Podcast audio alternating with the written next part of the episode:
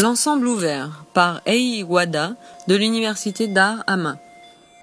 Ivan Illich a dit un jour Les outils conviviaux sont ceux qui offrent à toute personne qui les utilise la plus grande possibilité d'enrichir son environnement avec le fruit de sa vision.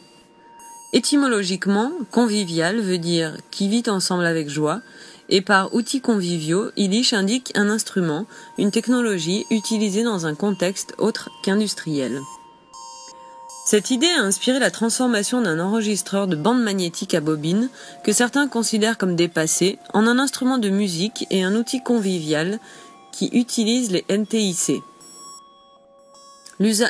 L'usage des enregistreurs à bobine a disparu, mais en s'interrogeant, et s'il n'avait jamais disparu? Les artistes l'ont recréé. Ils ont adjoint des ports USB aux enregistreurs et les ont modifiés afin qu'ils puissent en jouer. Le système utilise un iPhone comme télécommande pour synchroniser plusieurs enregistreurs par le biais d'un réseau de transmission OSC.